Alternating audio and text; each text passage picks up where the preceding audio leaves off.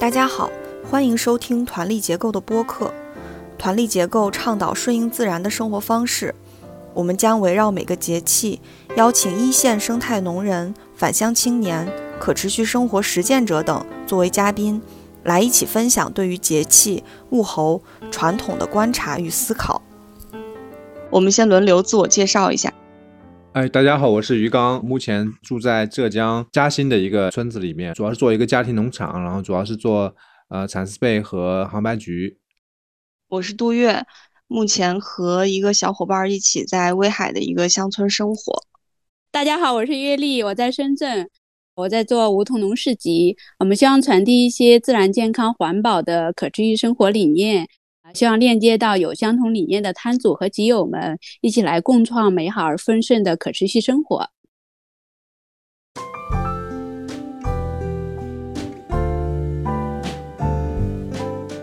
这次是小满节气，我们请到的嘉宾是詹老师。啊，大家好啊，我叫张伟。大学毕业之后，零九年就去做 NGO 了，最开始在一个国际的 NGO 叫行动援助。我跟老于认识也是那个时候，嗯，我是五期的，他是六期的，对，后来我们就认识了。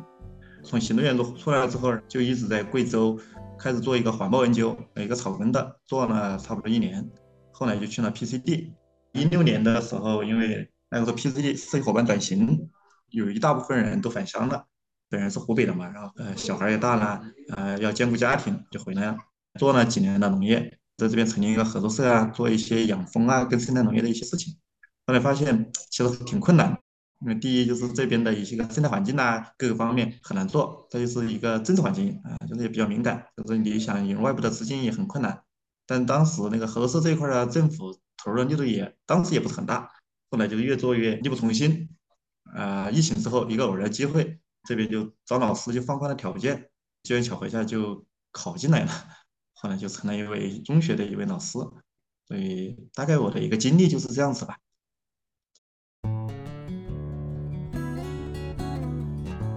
这次节目是关于二十四节气的第八个节气，也是夏季的第二个节气小满。有一个说法是因为小满节气南方地区的降水频繁，所以小满两个字反映的是雨水丰盈，江河湖都满起来了。还有一个说法是这个时候北方小麦一类的夏熟作物在这个时候籽粒开始灌浆，还没有完全饱满，所以叫小满。我在山东威海，我们去年秋冬也有种小麦。嗯，现在确实是，呃，就是已经能看到麦穗儿了，但是还是绿绿青青的那个样子。嗯，然后我们在小满之前已经种完了花生、黄豆、地瓜这些比较，就是北方啊，山东这里比较主要的几种作物。哦，对，我上个周陪我爸爸、我姑姑还有我爷爷去了一趟北京，玩了几天。坐火车回来之后，我那天晚上就发烧了，还好之前把地里的活儿都干的差不多了，这两天就主要是在休息。我想想地里其他哦草哦草莓，草莓已经开始红了，但特别奇怪，今年草莓我们老是 老是赶不上红的感觉，比那个比小洞总是晚到一步。就在我们家门口的一棵，每天过去看。结果还是在有一次气温气温出门看的时候，发现它最红的那里已经被刀一口了。被蜗牛吃的吗？应该是鸟。哦，我小时候种是被蜗牛吃的多。哦，家种草莓也是被鸟吃的很多。后来我发现，在草丛当中的草莓还有幸存，就是草丛当中比较深的那种，就是好像那长草的地方呢，那昆虫可以吃的东西也比较多。反而那里的草莓留下来了。嗯，我的家乡在湖北宜昌。嗯，其实大家不知道听过没有啊？就是中央电视台有一个节目叫《北纬三十度》。哎，我们其实正好处在那个北纬三十度线上。再就是我的家乡这边，它正好有一条河叫呃清江，它其实是长江的一条支流嘛。然后宜昌它本来也长江也过宜昌，然后我又在宜昌边上，是宜昌宜昌的一个县城叫长阳。所以我们那边就是河比较多，水也比较多。嗯，虽然处于处于中部啊，但也属于典型的南方的气候啊。因为我们这边主要是山地嘛，属于秦岭大巴山它的一个余脉，做农业的话，它都是那种小农啊，不会说形成那种大规模的那种啊农业。那这边的话，主要种的作物，呃，经济作物可能就是还主要是玉米，哎，玉米拿来喂猪吧。以前小时候记得我们这边还种水稻，嗯，那个时候种水稻的可能就是种了大家自己吃，种水稻啊，种土豆。但是后来会发现出去打工的人太多了，后来大家劳动力就少了，大家都不愿意种了，所以现在基本上水田都改为旱地，都种玉米了。嗯，所以主要的经济作物是玉米。那现在的话，这个节气的话，其实玉米刚好可能我们这边说叫出第一道草的时候，哎，那其实很多时候都是打农药啊，呃，可能还种一点油菜。那政府现在在乡村啊搞美丽乡村建设，就各个村都推广说让大家种种油菜。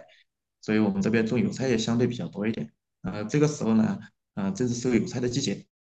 嗯，我们这边还有一个典型的就是一个高山蔬菜，因为我们这个山比较大嘛，山底下是一个乡镇，山上是另外一个乡镇，它是属于这样一个格局，就是一座山可能海拔有一千多米，呃，甚至一千达到一千五啊，一千八。嗯，所以我们一般的山上的话，呃，超过一千米的地方，它就就开始种种蔬菜。可能像呃江浙啊、广东啊，包括山东那边，可能很多地方都是从我们这边过去的。因为一到六月份呐，到暑假的时候，基本上全国各地的车都来了，都来我们这儿拖菜。那比如说像大家吃的呃球白菜，哎，我们这边叫包白菜，就是那种像球一样的那种大颗大颗的。还有再一个就是大白菜，还有嗯白萝卜，嗯，包括四季豆啊，嗯等等。深圳的这个小满节气呢，是就是那种突然暴热的感觉，跟上一个节气相比热了好多，再加上湿度有点大，中午走在那个 空气中就热烘烘的。然后今天是梧桐村这边的生活市集，我们在市集上中午就是呃特别热，很闷热，个别的摊主就会觉得有中暑的感觉了。嗯，然后现在屋顶农场的生产的话。啊，就是各种瓜果类的，就是进入一个分产期，就是黄瓜，然后冬瓜、南瓜这种，就是长得特别快。苦瓜这些，还有豆角，豆角就是像前一段时间很多的像蚜虫这种病害哈，下了这几场雨之后，就长得很快，病虫害也少了，就是他们的节气，就是呃瓜和豆的节气，嗯。哎，今天是你生日啊，于建哥！哦，今天是我生日啊！谢谢谢谢谢谢！今 天怎么是五二零这么好的日子？是我老是去年我们就震惊了一下，然后今年依旧没记住。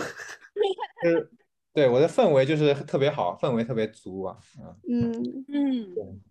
对我我们这里就家呃我们同乡吧，我现在说同乡了。最近一直老下雨哈，然后尤其上周呃雨特别多，然后我们因为现在是蚕是在。最后的一个阶段，冲刺阶段啊，就是要吃很多桑叶，呃，像它现在因为都已经五零了嘛，所以不会再蜕皮，就只是吃。但是桑叶都是因为下雨的话，老是都是都湿的嘛，所以这个挺麻烦的，要给它吹风机来吹干，或者把阴干，然后能给它喂啊。呃，就是呃养蚕，还有我之前稍微讲到过，就今年我们这个，嗯，我觉得我的感受很难受，就是。呃，就我本来大概预计说，呃，我们这里的这个传统的这个蚕桑的肯定要消失。当时预计说是我们父母这一代人，因为他们一直会养到呃七八十还会养，因为养蚕怎么说呢？它主要是靠技巧，体力还好，所以七十多的老人都还在养的。我我觉得能陪伴他们走到最后，呃，也就是说可能还有十年时间。然后今年遇到一个人跟我说，可能还有五年时间消失。我最近感觉可能两年就要快没了，因为土地的那个集中起来之后，现在都是用大户，然后都是用无人机来喷药。原来是种呃一季粮食，种啊一季水稻，所以呢呃春蚕是不会影响的。春蚕的时候，相当于水稻还没种，是秋蚕会有影响。所以像去年我们村上面养秋蚕，养秋蚕的人只有呃两三户，呃然后呢，但是。今年开始就开始种两季两季粮食了，就是冬天的小麦也种了。那正好是现在吃桑叶的时候，他们正好是喷农药，所以我们隔壁村全部都中毒了那个蚕，而且不是说一两户啊，就是我小时候嘛，就我有印象，就有有些会中毒，但是都个很个别，就是有些不小心喷到了，喷到了药，有些人打蔬菜什么的喷到了，然后惨死了。所以以前这种都是相互会呃吵架、会打架，很严重的，因为这个事情非常严重的事情。所以以前如果要打药的话，都是要提前通知的，而且一般养蚕的时候肯定是不让打药的。记得我小时候呢，是像我们这里的这个砖瓦厂烧砖头会有烟囱嘛，然后养蚕的期间是全部关停的，啊，所以但凡是有烟囱的这些这些企业都是要关停的。所以他们是对这个当地的就是呃蚕桑的这个呃传统是很尊重的，所以今年是我觉得是特别的呃难受，就是大面积的养蚕中毒的现象，而且是春蚕。就本来我们这个村啊只有六户人家在养春蚕了，但有一点小幸运，当然是我们我们自己村的那个那几那那那几户是没有被呃喷到药，因为我们边上的那些田地还是在没有流转。但是今年是第一年流转，就是相当于是他现在这个地呃马上就要种水稻了，然后从今年开始这些呃田全部流转了大户，然后明年就是相当于桑树地边上的那个水田都是承包大户的，然后大户的话他肯定会喷药，就会很危险。所以即便想要养蚕，就是最后一代这个养蚕人，呃六十多岁的，然后也是不得不放弃了，嗯。所以这个是我今年最大的一个一个这个季节最大的一个感受，然后我非常难受，就是，呃，以这样的一种方式结束这样一种啊传统文化。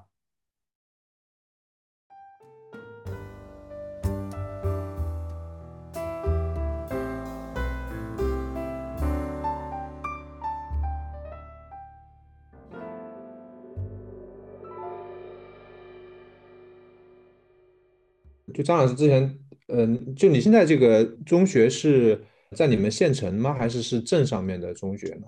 镇上，就在我家那个乡镇。哦，就相当于你们镇上就是这一所一所，相当于是初中嘛，对吧？对，现在基本上一个镇一个镇还有一所中学吧，人也不多了，因为现在有条件的都到县城去了嘛，能够在镇上读书的，可能要么就是留守啊这样的一些。而且人数也比较少了，像我们这边一所中学的话，一个年级啊也就四个班，一个班也就四十多人，所以就都不到两百人吧，一个年级不到两百人，所以很少了。你那时候上的也是这个初中嘛，对吧？对呀，当时是有有几个班的？当时是七个班，一个班是五十多人，而且我们一个，我们当时还没有把那个，就是那个政府当时不是把有一些乡镇把它合到一起嘛？当时我们在这读书时还没有合镇，嗯，所以我们相当是。这个地区就有三所中学，我们这个中学是最大的，有七个班，然后另外一个学校有两个班啊，另外还有两个学校各有两个班所以相加起来可能是十一个班。但是现在就是因为合到一起了之后，只有一所中学了，而且一个年级只有四个班了。你第一年做老师是二零一九年吗？二零年的，就疫情嘛，疫情之后不是我很多事情也做不了了嘛，合作社也也做不下去，嗯，正好有那个机会啊，然后就说，哎。条件也放宽呐，嗯，要不要来试一下？后来我就我就试了一下，哎，就很幸运的当时 就进来了。如果不做老师，你会有什么其他的打算呢？我本来你看我当时回来，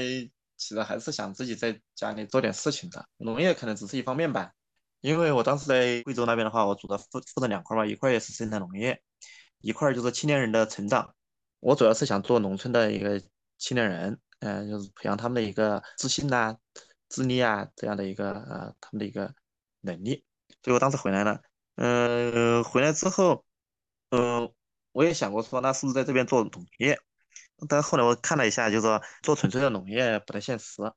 各方面的条件不成熟。后来我就成立一个合作社做做养蜂吧。这个的话也是因为之前在贵州的时候有关注过这一块儿。养蜂的话，它其实跟环境是结合的比较紧的，所以我就想，哎，回来之后通过养蜂的话，能够来关注一下这边的一个环境的变化。因为我们这边大量的使用农药化肥啊，种蔬菜导致的环境有很大的变化。因为老，特别是跟老年人聊聊天的时候，他们说环境没有以前好了，所以我就想从这养蜂，呃养那个中华小蜜蜂啊，我们就是说像本地的，不是那种异蜂啊，拖着到处跑的，就是中华小蜜蜂，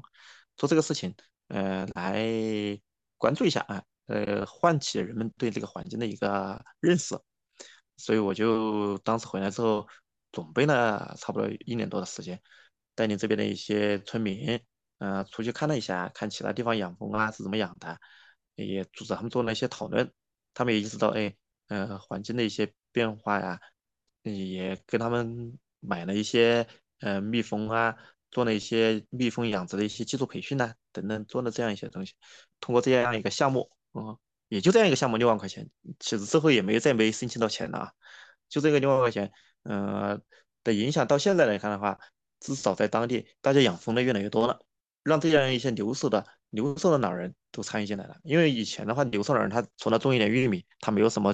收入来源。但是养蜂之后，他不需要太大的劳动力投入，他把那个蜂桶放在那儿啊，他掌握一个基本的技术啊，啊，他只要稍微的管理一下，他可能一年还有个几千块钱的收入。我经常还在反思，就是能够发现说，哎，虽然这个项目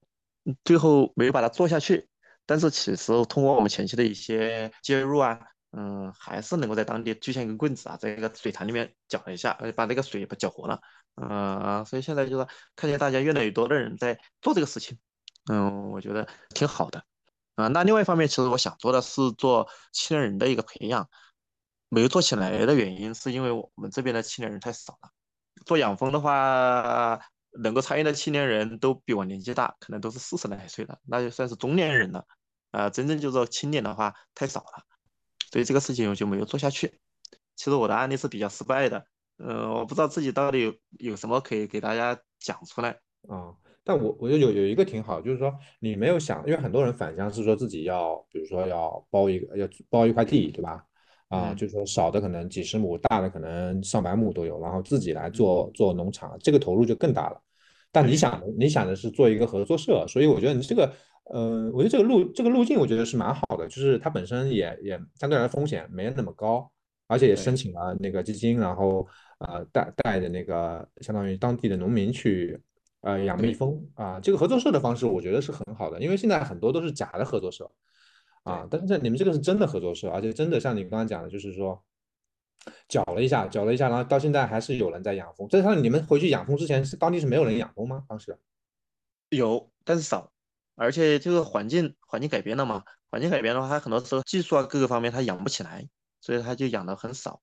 所以我们后来搅和了一下，呃，后来养的人也多了。而且这两年政府开始说，呃，呃，比如说像我们隔壁的一个县城，现在政府也在投入，就是说要推广大面积的中蜂养殖，就说明政府也意识到养蜂确实是对环境有改善的，所以政府也在投入。那我们像这边，它政府现在推广说要种油菜，那其实种油菜的话，其实也是一个很好的蜜源植物。对于养蜂的话也是有帮助的。养蜂为什么会对环境改善呢？因为是说养蜂他们需要去去种更多的花，然后不不能打农药，所以环境就改善了吗？养蜂的话，它蜜蜂它是非常，它是对环境非常敏感的。就是如果说你周围都打农药啊，嗯的话，那蜜蜂它它在当地是绝对不会待下去的。你家里要养蜂的话，你可你绝对在你那个周围的话，你是会减少，不会随便去打农药。那一片有很多家在养蜂的话，那那一片很，他那些家庭他都会减少农药的使用。这个我觉得跟养蚕好像，对，跟养蚕好像。我们现在就是一个反例了，变成就是现在不是好多那个用呃无人机来喷农药嘛，好多那个大户啊，因为土地农民自己不种了，都很多都流转给了大户，然后大户是用呃无人机喷药，无人机因为高度很高，然后会有风嘛，然后那个风就会溅到那个桑树上面、桑桑叶上面。然后这个就中毒了，然后这个养蚕就今年我们我们我们边上的这个村庄全部都中毒了，就意思就是说，如果你养蚕的话，那也是一样的，就是你你你也是不能不能喷药啊。对对。那你当时是后来等于是当时产品出来了之后是等相当于是销售遇到了问题吗？销售不成问题，而是量的问题，量达不到，因为我们现在还没有形成规模嘛，然后基本上量本地都消化了。所以，我们作为合作社的话，我们说销售这一块儿，我们基本上没有东西可以拿出来卖。哦，所以是这个原因。嗯，当时是有多少户那个养蜂的养蜂人呢？当时可能有三四十户吧。虽然我现在当老师了，但是我还在关注这个事情。就是比如说他们，嗯，我们的蜂农他说，呃，如果说他实在他的蜂蜜跟了之后卖不出去，哎，那我们说，那我们可以帮他卖掉。就是如果说，哎，他说那实在他们现在想。呃，那个当地有很多人想养蜂啊，但是缺少技术，那我们也可以请外面的一些专家跟他们做一些培训呐，或者请一些养蜂的人跟他们做一些培训呐，做一些田间指导啊等等，所以偶尔也搞一下。教书之后，嗯，反而我觉得更多的，呃，之前没做的一块内容，现在可能又可以又又可以做了。因为以前老现在做做青年人嘛，做青年人的成长，嗯，发现做不了。但现在做老师之后，发现资源不一定有啊，对象有了。因为我们面对的学生都是青年人，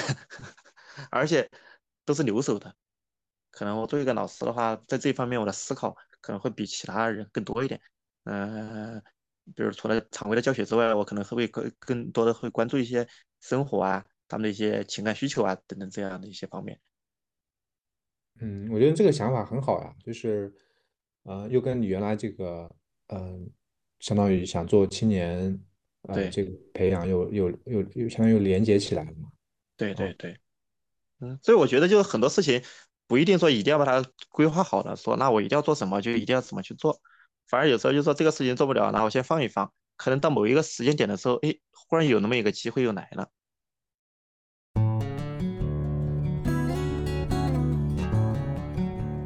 之前说这个你们的作息是，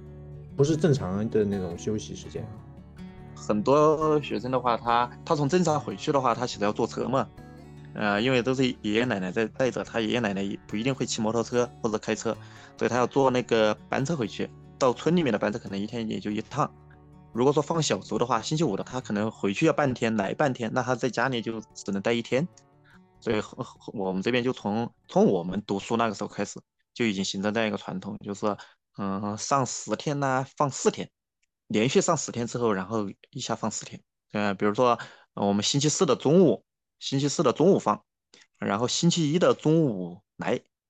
这样就保证孩子们他们在家能够完完整整的有三天时间嘛。从初一就全一直是住校是吧？住校乡乡镇的从小学就住校啊，从小学一年级就住校啊。哦，所以现在要小学一年级开始就住校了。呃，这一直是啊，就是小学一年级就住校。但是他在学校里面，他有请了那个保育员嘛，就晚上可以照顾一下。那你那时候是小学是在村里上的，就不用住校是吧？没有，我从五年级就住校啊。哦，你从五年级开始住校？哦，对呀，我那个时候从五年级，因为我们那个时候读书的时候，一二三四年级还在村里面，所以不用住。但是我五年级之后，然后就搬到另外一个村去读书了，所以就必须要住校了。那现在的这个学生是要从小学一年级开始住校，对，因为一个乡镇只有一所小小学嘛。幼儿园呢？幼儿园是幼儿园不做，呃，但幼儿园是在村里还是在镇上面？在镇上。哦，所以幼儿园反而要要麻烦这个老人要每天所以老人有有很多老人就在镇上租房子啊，找点事情做啊，顺便带小孩嘛。嗯，了解。那幼儿园而且而且是要三年对吧？小班、中班、大班啊。哎，对对，我有时候经过我那个嗯中初中啊，就是也是在我们镇上面的时候，好像确实有一种想要去教书的冲动啊。但是我我觉得我已经没有 年龄，已经已经已经已经没法去那个再像你这样去考一个，而且你那时候考已经是已经是放宽条件了啊。对，你们俩上次见面是什么时候啊？也很多年没见了吗？老于，我俩见面什么时候啊？我靠，我都忘了哦，好像有一次那个是在北京的梁中心。是吧？哎，就是那一年，那一年我申请这个项目的，一六年是吧？还是一七年？一一七年吧。我感我今天跟你聊，好像，嗯，我感觉还挺好的嘛。因为你之前给我打文字的时候，你说现在很讨厌自己现在的状态，嗯，然后以前的远大理想没没有了，感觉是被 生活压迫的妥协了。总会被生活压迫嘛。而且现在人到中年呢，你有很多东西不得不低头啊。按照你既定的这个设想，然后你可能认为这个是失败了。但是我们站在一个一个旁观者的一个角色啊，尤其你站在一个更大的范围内来看，就像我说的，呃，乡村呃它其实缺的东西非常多。然后你说，呃，你觉得你做你做一个乡村的 NGO，你可能失败，但是你做一个乡村教师，你刚刚自己又讲，如果又可以有很多的工作，其实是可以做的，能发挥的地方其实还挺多的，呃。当时给自己设定的一些目标可能没有没有实现，哎，但是在走的过程中又会发现，哎，又会有些其他的一些东西出来，所以说也是在不断的摸索，不断的前进吧。因为好久没有跟人家讲我的一些事情了。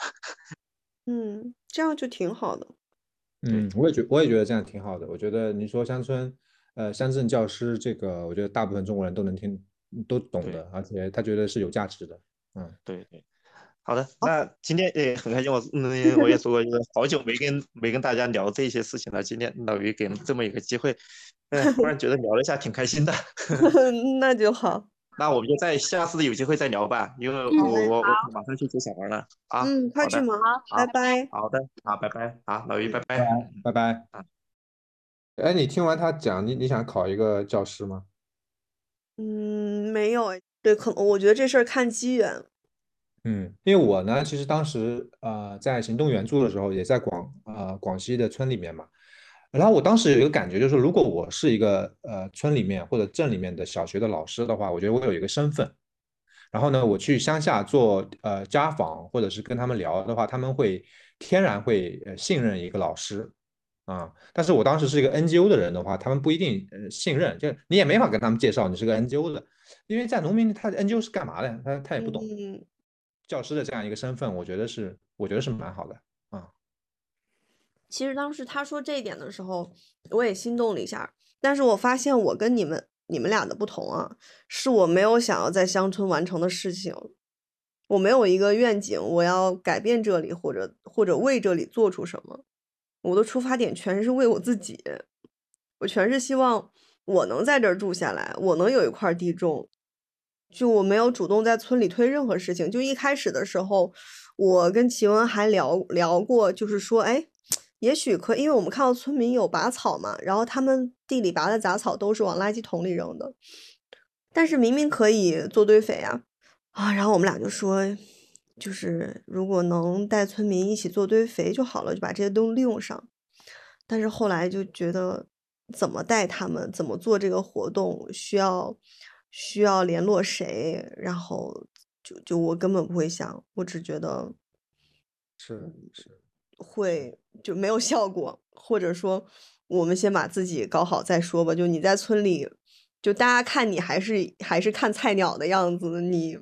你你你凭什么跟他们对话？那我我但我跟你有一个很像，就是我也没好意思去要求村民或者倡导他们嗯做什么。你看我们我们也是个人的行动，顶多我影响的是我一个家庭。是啊就我自己什么原因呢？就一个他是一个熟人的社会，我很难去要求这些半亲戚的一些人去去做什么事情，就是很难的啊。嗯但是詹老师呢，他本身是 NGO 的一些方法呀什么，他可能都是这样子的一种方法，相当于他们是独立于呃农民的一种一种第三方的一种存在。那我呢，我相当于我把自己认为我就是一个就农民本身来着，就只是说是新一代的，就但我没有把自己看成是一个第三方的，所以我也没有去去倡导或者是带村民怎么样。我我是觉得像像你你的这种，呃，从自己的需求出发，想要怎么样生活下来，这种和自己相关性很大的一个出发点去做，就可能会更扎实，或者是从自己的内心来讲更有力量的一件事儿。就是我们是找到内在的力量去做事的，跟在外面找一个身份这种还是挺不一样的。呃，怎么说呢？反正是两种方式吧，就是一种是就是可能我们先到主流的这种体系里面去工作了，嗯，但是我也有看到这样的老师，他们就是把这种理念呀，把他们体悟啊带入到教育里面去，也是影响到了很多人。但是我觉得从自己的这个角度去实践，呃，也是也是一种很好的一种模式，或者是很有力量的一种方式。嗯，呃，除了身份，他还多一份收入呀，这不是稳定了吗？这个确实很诱人那。你你是你从你自己的需求出发，你也有收入呀。呃，但是收入不稳定。这个创业嗯，呃，因为很多人创业是本身是为了为了挣大钱嘛，但是嗯你像像我们创业又不是为了挣大钱，你是为了嗯实现某种价值，嗯或者是实践某种生活方式。但也也这样想想是这样哈，但也说不好，就你进去了之后，也许时间呃实在占的非常多，对吧？嗯啊、然后就没有那么好像呃好处都被你占了一样，应该可能没没那么好吧？我觉得可能你要你你可能有很多的工作，因为我我有个同学他在银行，就周末都都很忙啊，因为就是因为他虽然事业单位嘛，也也会各种就各种尤尤其疫情的时候也也是有各种值班呀、什么特别多这种事情，但是你的时间都不是你个人的了，就是全是公家的那种感觉。嗯嗯，是我之前对于做老师觉得非常，嗯，我自己个人比较排斥的一点是，就是现在有了电脑以后，感觉你有特别多要跟家长沟通的事情。我我因为我村里有一个大姐，她有两个孩子上学嘛，一个上小学，一个上中学，就是各种要把作业完成了拍下来给老师看。我想着老师哪儿看得过来啊？为什么不为什么不像我们小时候那样批改作业呢？而是要做完了家长拍一张给老师，就特别是疫情那段时间哈，这是一点。就感觉有了这些通讯设备以后，老师的工作量就是没减，反倒反倒增加了。另外一个是，嗯，好几年前 我们初中同学聚会的时候，我们去 KTV 唱歌，然后有一个做中学英语老师的女生。他就带着他们那个任务去了 KTV，就是写一个什么总结还是什么之类的，反正就是写报告材料。就就大家在唱歌，他趴在那个桌子上写那个东西。就是除了你要做的教学工作以外，你要还要做好多其他乱七八糟的各种东西。这种就是等于把自己的时间切割开，然后一部分用于换面包 做题，然后一部分继续实现自己的理想。对，是，我就我就属于那种，我我一旦发现这个工作就是繁琐都无所谓，然后累累啊脏啊也都无所谓，但是我就受不了这个东西，我不知道他为什么做，也没有人告诉我为什么要做，我就非常非常反感，我就一点儿也不想做，一点时间也不想花，所以我就觉得公务员啥的特别不适合我。哎，这个呢，让我想到就是我们的工作其实是，呃，有点像是个人和社会的这个重合度哈。就是最好的就是你做的事情又是你能养活自己，又能在社会立足，然后又能有利于自己成长，呃，又是自己的兴趣爱好的选择，这就是最合一了。要是到另外一个极端，就是。呃，完全就是一个社会工作的一个螺丝钉，然后就是去工作，然后就可能把个人的部分只放到休息时间，呃，晚上，然后节假日，呃，这样的。然后再有的就是，呃，在中间一点的，我虽然去工作，但是这个工作呢，也没有说完全的讨厌，或者是只是做一个机械式的工作，他还是有自己的一部分的愿景可以在这个工作里实现的。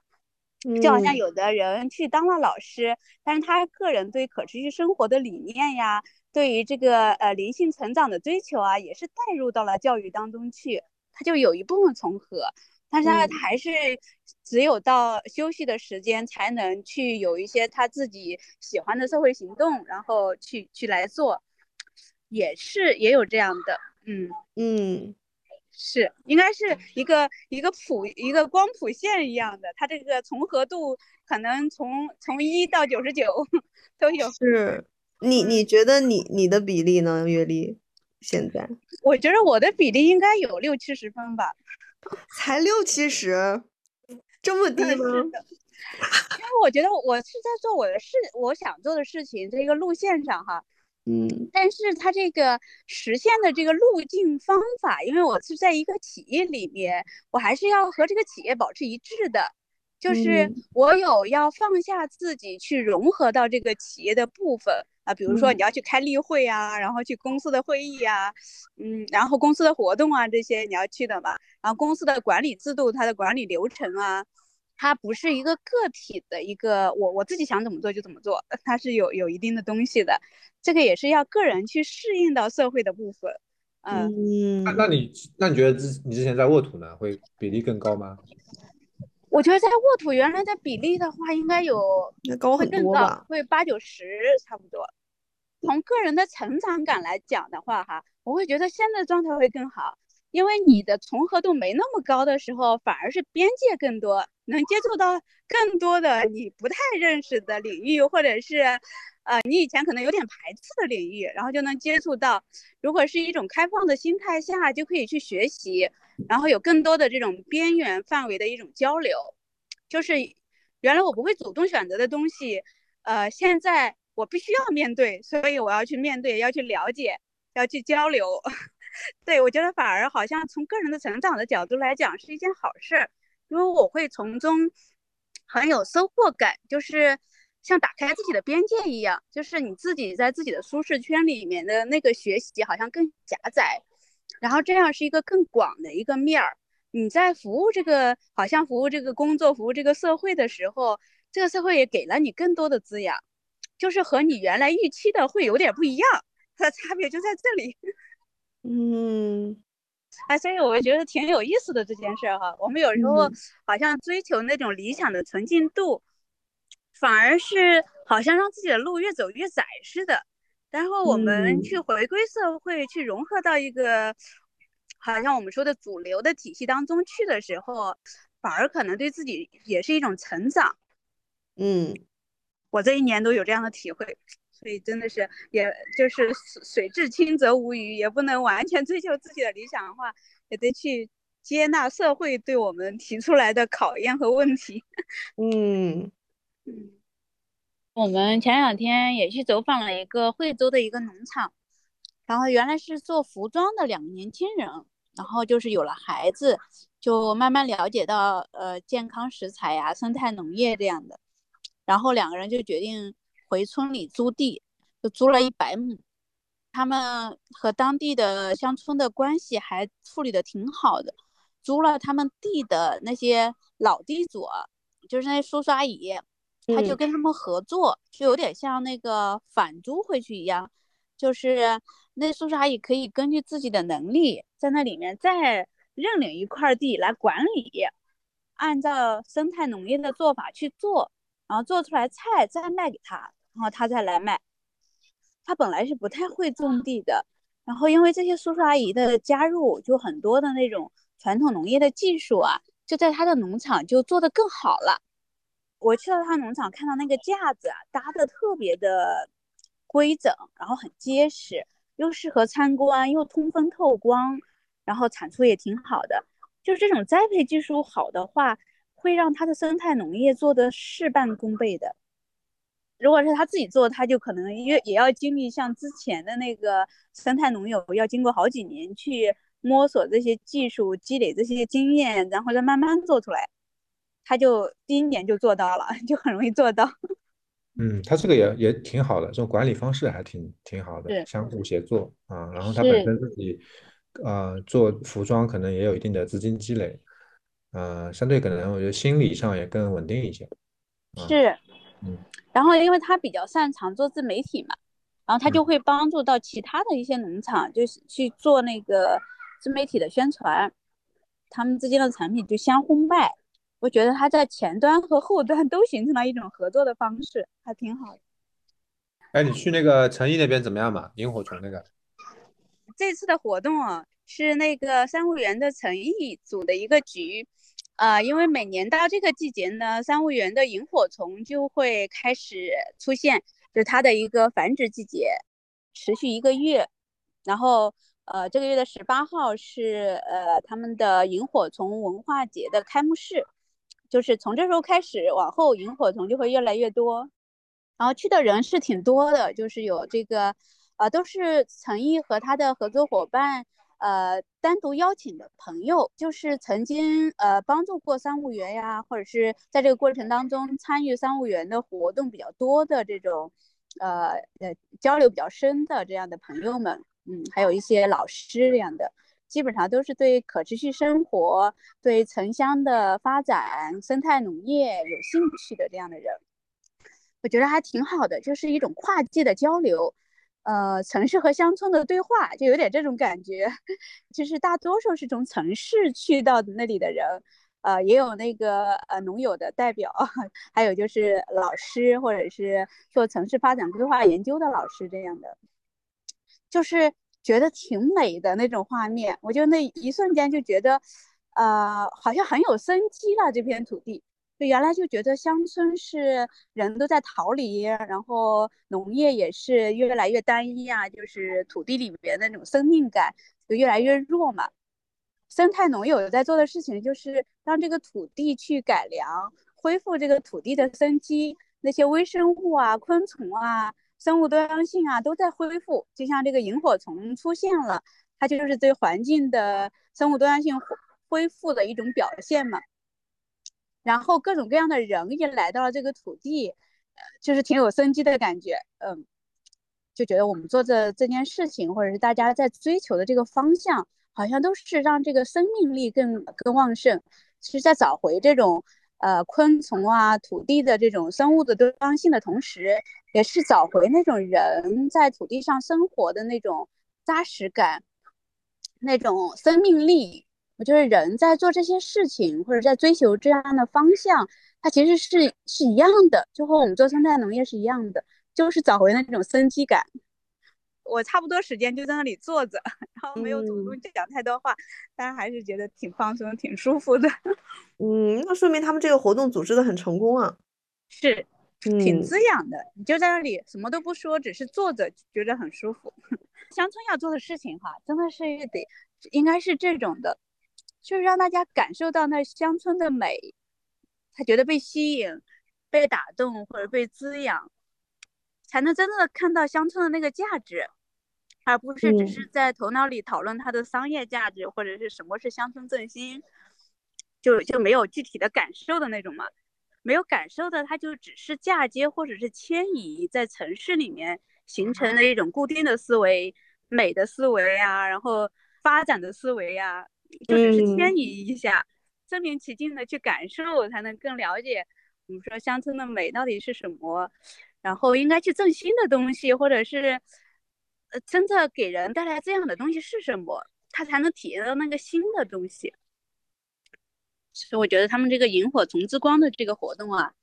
就是大家只要就去田野去感受萤火虫的光，感受到那个美。应该就不会想去破坏那个乡村的环境，会想去做点什么保护它。他们每年都有做这个活动吗？每年都有哦，然后只是今年请请了一些朋友做了一个开幕式吧，就有点像是啊比较相熟的朋友，在他们这样做了第七个年头，然后聚一聚聊一聊天这样。嗯，看人也不是很多嘛，我看照片里。啊，不是很多。就是内部邀请的，也就是不到二十个人吧。像我们这次去的那个古树公园，就是一个，呃，做那个城市那个装修啊，那样类似的那样的一个企业去做的。他就是发现有一批那个古树被人砍伐了，然后要拉去家具厂，然后他就把那个树救下来，在那个大山里面去用，请好多专家去给他做那个。富裕技术，其实那个大树，你想想，被砍下来，它就是一个光杆儿，没有根，也没有上面的枝条了。就在那样的情况下，它就把它复活了，而且复活率是百分之九十八以上。哦，嗯，哎，你们去哦，所以你们去的是那个古树公园是吗？照片里那个不是他那个？对对对，先去了三雾园，然后那天晚上在三雾园看萤火虫，然后也有一些交流吧。晚上就住到了那个古树公园，第二天早晨就。呃，在呃古树公园去有个森林音乐会，大家一起走一走。